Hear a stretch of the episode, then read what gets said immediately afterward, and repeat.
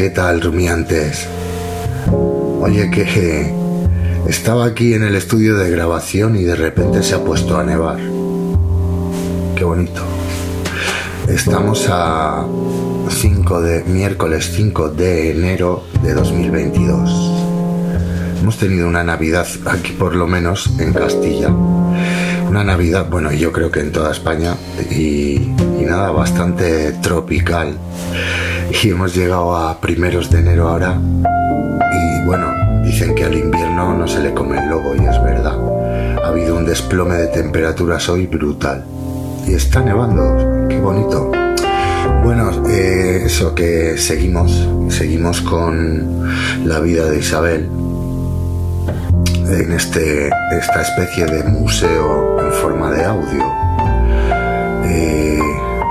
Hemos ido de hito en hito conociendo a este personaje y hemos llegado a el último capítulo.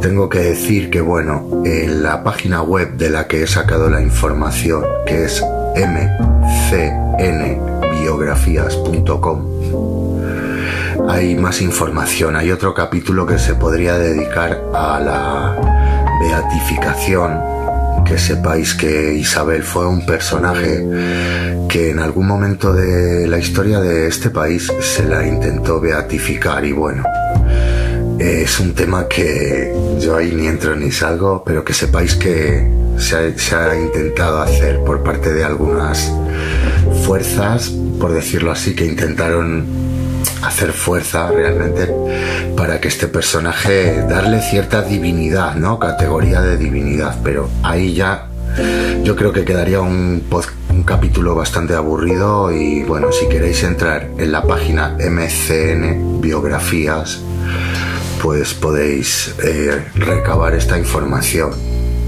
Y luego también habría otro capítulo que también sería muy aburrido y no le quiero hacer, que es el de todas las bibliografías también aparecen en esta página web todas las bibliografías, todas las alusiones, las citas que se hacen. Eh, o sea que, bueno, toda la información que se ha dado está basada en documentos reales. Así que, bueno, también sabemos que hay algo, siempre hay ciertas pinceladas de leyenda. la, historia es así, bueno. Eh, y nada, nosotros seguimos ya. Eh, ya era el último, el capítulo 20, seguimos, pero ya para terminar. Y que tenemos que Isabel veía cómo se derrumbaba todo el cimiento que había construido. Y veía que la relación entre Felipe y Juana no iba por buen camino.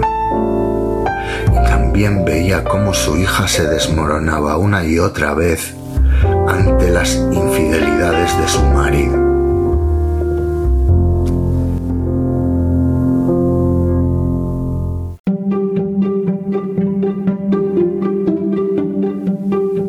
Isabel seguramente comprendía muy bien a su hija Juana, pero por la misma razón debió pedirla que se comportase tal y como lo que era, una futura reina, y que los celos no deberían excederle demasiado.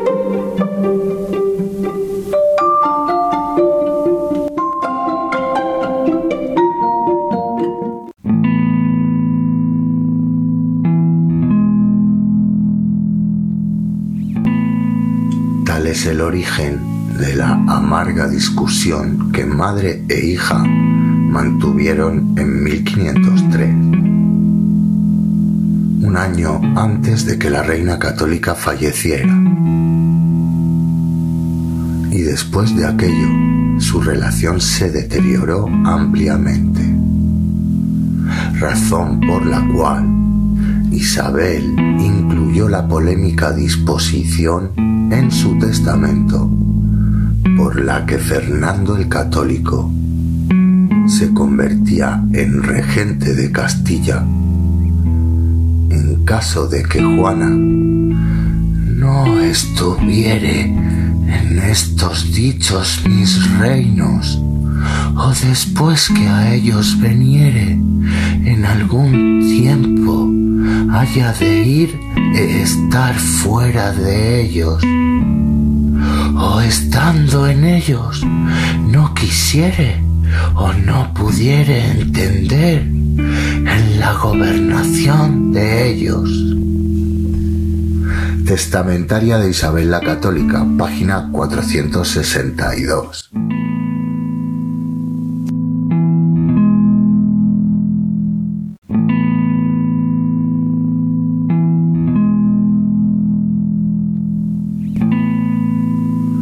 Históricamente, esta cláusula citada anteriormente se ha interpretado como una falta total de confianza de la madre en su hija.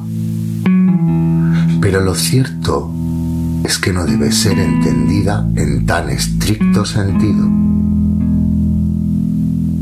La reina católica, como es lógico, tomó las máximas precauciones para asegurar la estabilidad del futuro de Castilla. Aunque seguramente entendía las pasiones de su hija, las entendía mucho más de lo que comúnmente se piensa, pues ella, la reina, también las había sufrido en su seno durante toda su vida pero por eso mismo, por conocerlas bien, por saber lo dañinas que podrían llegar a ser, dispuso la regencia para Fernando. El bien del reino por encima del bien personal. Una máxima que la reina Isabel aplicó a sí misma durante toda su vida y que extendió también a sus hijos.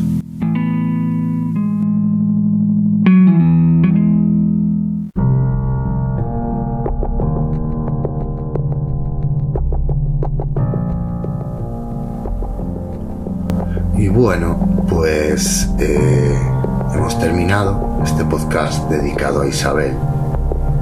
Ha sido, bueno, ha sido extenso.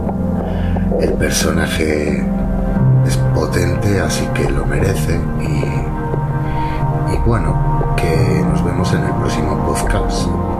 A ver qué personaje interesante hay por ahí para hablar de él, ¿no? Eh, últimamente ando con el personaje de Catalina de Aragón, que me resuena de alguna historia que he oído y que es un personaje que fue bastante potente, Catalina de Aragón, que fue la hija pequeña de los reyes católicos y se casó con Enrique VII y bueno, fue reina de Inglaterra. y Enrique, perdón, Enrique VIII creo que es. Enrique VIII la respeto toda la vida, o sea, Isabel, eh, perdón, Catalina de Aragón eh, le ayudó mucho en algún momento delicado de su vida, políticamente hablando, y militar. Catalina eh, llevó las tropas, llevó ciertas tropas, dirigió tropas Mm, se le juntaron varios frentes a Enrique VIII y concretamente Catalina creo que estuvo en las fronteras con Escocia o algo así al mando de tropas. O sea, Catalina debía ser la leche. Bueno, tenía carácter chica trastámara. Eh, nos vemos en el próximo. Seguramente le haga sí de Catalina de Aragón. Está decidido. Nos vemos. Chao.